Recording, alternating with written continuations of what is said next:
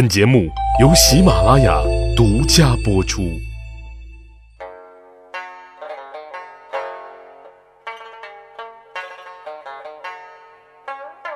趣扒历史，增长见识，密室趣谈，在下大汉。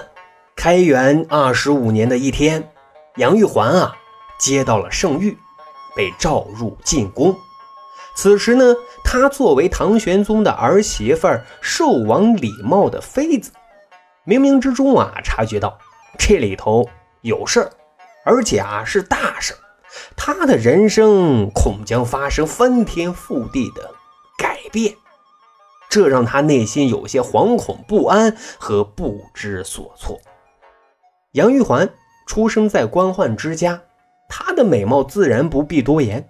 只是十岁那年生父去世，就被寄养在洛阳的三叔杨玄角家，这让杨玉环啊少了几分安全感。即使三叔啊对她不薄，而且琴棋书画配备最好的师资教育，让杨玉环。成了文艺特长生，那到了男大当婚、女大当嫁的年纪，杨玉环啊也很憧憬未来的生活和未来的另一半，只是她不知道上天会给她安排怎样的姻缘。一次呢，他去参加咸宜公主的婚礼派对，咸宜公主的胞弟寿王李瑁，哎，发现了冰清玉洁又貌美如仙的杨玉环。就这样啊，李瑁就央求自己的母亲武惠妃，表达想娶杨玉环为妻的想法。武惠妃当时是唐玄宗最宠爱的妃子，这事儿啊自然不难办到。于是很快，唐玄宗就直接下诏册立杨玉环为寿王妃。这是杨玉环啊与唐玄宗第一次直接产生交集。就这样。杨玉环带着一丝娇羞走进了寿王府，开启了寿王妃的生活。史料呢没有记载更多他们婚后的细节，却侧面表达了他们婚后的生活百般恩爱、幸福缠绵。毕竟啊，杨玉环是那样的妩媚、漂亮又多才多艺，寿王李瑁怎能不百般疼爱呢？只是他们小夫妻的生活，因为李瑁的母亲，也就是唐玄宗的宠妃武惠妃的去世而产生了影响。而这里头武惠妃的去世，又跟李瑁又有太多的牵连。这是怎么回事呢？当时啊，武惠妃凭借唐玄宗对自己的宠爱，就千方百计想废掉太子李英，改立自己的儿子李瑁为太子。为此呢，他就开始秘密策划，诬陷李英和其他两个王一起谋反。唐玄宗为之大怒，并最终全部诛杀。这个呢，就是唐玄宗时期最著名的三皇子事件。但是武惠妃啊，的确不适合做个坏人，因为是他陷害致死三个皇子，所以啊，整日惶惶不安，寝食难安，晚上啊，根本睡不着觉。一睡觉就觉得三个皇子的魂魄来找他算账，所以没多久惊吓成疾，很快就去世了。那这个事就告诫我们啊，不做亏心事就不怕半夜鬼敲门。可讽刺的是，武惠妃陷害三皇子，最终的目的是希望自己的儿子李瑁上位。结果呢，唐玄宗听了高力士的意见，立李亨为太子。武惠妃真是搭了性命还白折腾一场。我们都清楚啊，唐玄宗虽然风流多情，但也挺痴情啊。因为武惠妃的去世，让唐玄宗多彩的生活一下子变得很暗淡，整个人啊感觉都活不起了，干什么都提不起兴趣，整天闷闷不乐的。很多人都说啊，忘记一段感情最有效的方法就是投入到下一段感情当中。根据《新唐书》的记载啊，武惠妃去世之后，后宫佳丽众多，但唐玄宗显然都已经腻歪了，不能再激起涟漪了。于是呢，就有人向唐玄宗推荐了杨玉环。唐玄宗召见之后，惊为天人啊，随即就招入宫中。各位，现在问题就来了，是谁向唐玄宗推荐了杨玉环呢？难道他不知道杨玉环是唐玄宗的儿媳妇吗？回答这个问题啊，现在只能是推理猜测了，因为史料没有记载啊。现在一部分主流声音认为，可能是高力士给唐玄宗推荐了杨玉环。两个原因，一个呢是因为皇帝选妃这种比较私密的事儿，你安排朝中大臣去做，显然啊不太合适。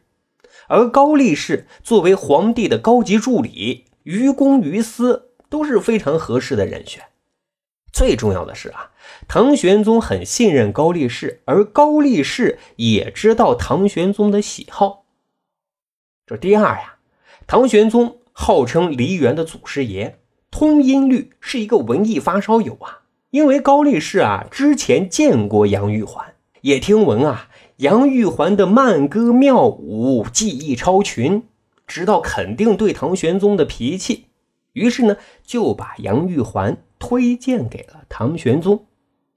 那果不其然，唐玄宗见到杨玉环一见倾心啊。这一年，唐玄宗五十二岁，杨玉环十八岁。虽然杨玉环让唐玄宗重新燃起了内心的小宇宙，但是啊。他必须得妥善处理好一个很尴尬的问题，因为如果真的跟杨玉环在一起了，他如何面对朝野上下的舆论？毕竟杨玉环是自己的儿媳呀。另一个是如何面对自己的儿子李茂呢？为了爱情，唐玄宗应了一句老话：“只要思想不滑坡，办法总比困难多。”《新唐书》记载。被接入宫中的第三年，杨玉环以为唐玄宗母亲杜太后祈福的名义出家为女道士，这实际上啊就是让寿王李瑁与杨玉环啊自然离婚，让时间啊冲淡一切印记。这招啊实在是高，因为热点实际上都是一时的，等过了风头，该干啥就干啥。紧接着，五年之后，唐玄宗重新给寿王李瑁册立了王妃，再也没有什么其他的后顾之忧，就立马册封了杨玉环为自己的贵妃。这一切都显得是那么的顺理成章。这里还有一个问题啊，就是在这个过程当中，躺着中枪的兽王李茂有什么反应呢？这个呢，史书啊也没有记载。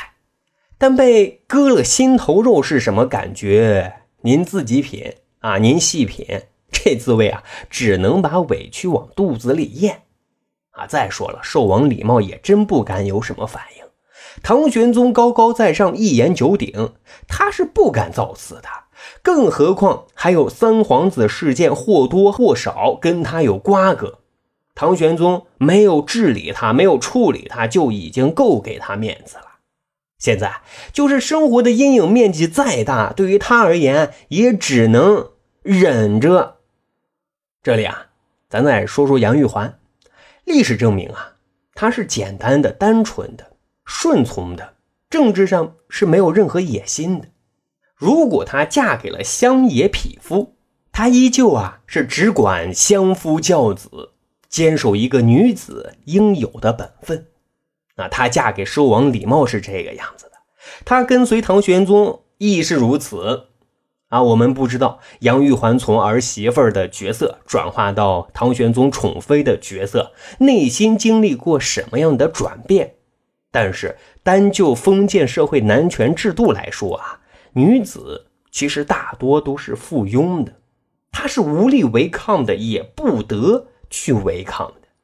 所以，对于杨玉环来说，既然不能改变，就坚守自己小女子的本分。后来呢，杨玉环与唐玄宗缠绵悱恻的爱情故事，大家都耳熟能详，就不再赘述。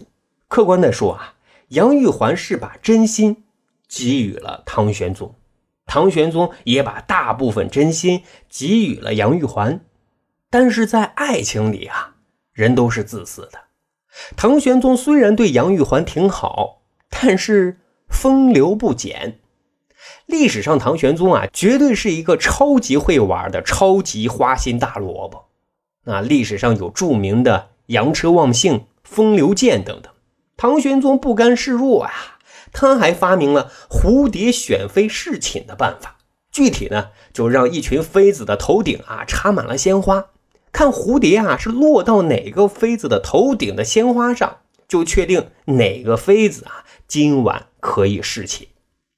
因此啊，唐玄宗这个爱情里的大猪蹄子总是找一些空档，密会其他嫔妃。而且呢，根据《杨太真外传》记载，唐玄宗后来竟然跟杨玉环的姐姐 也传出了风流八卦，啊，这一切都让杨玉环啊很难接受，觉得唐玄宗辜负了自己的一往情深。啊，就开始撒娇，使性子，开始做。可唐玄宗来了脾气，竟然直接把杨玉环赶了回娘家。啊，这让杨玉环又气又怕。好在没多久啊，唐玄宗自觉杨玉环那是无人可替的啊，就又赶紧接回了杨玉环。那两个人再次相见，紧紧相拥啊，发誓说啊这一生再也不离不弃呀。可是后来。有人把盛唐的落寞、安史之乱的祸端，完全怪罪于杨玉环一个弱女子，啊，说她红颜祸国，恐怕就有失公允了。历史的走向不能完全归咎于一个人的责任，这是不客观的。但是有些锅啊，总得有人背，总得找一些替罪羊。于是，在马尾驿，唐玄宗与杨玉环。再一次相拥而泣，这次很凄婉，因为这次拥抱是他们的诀别。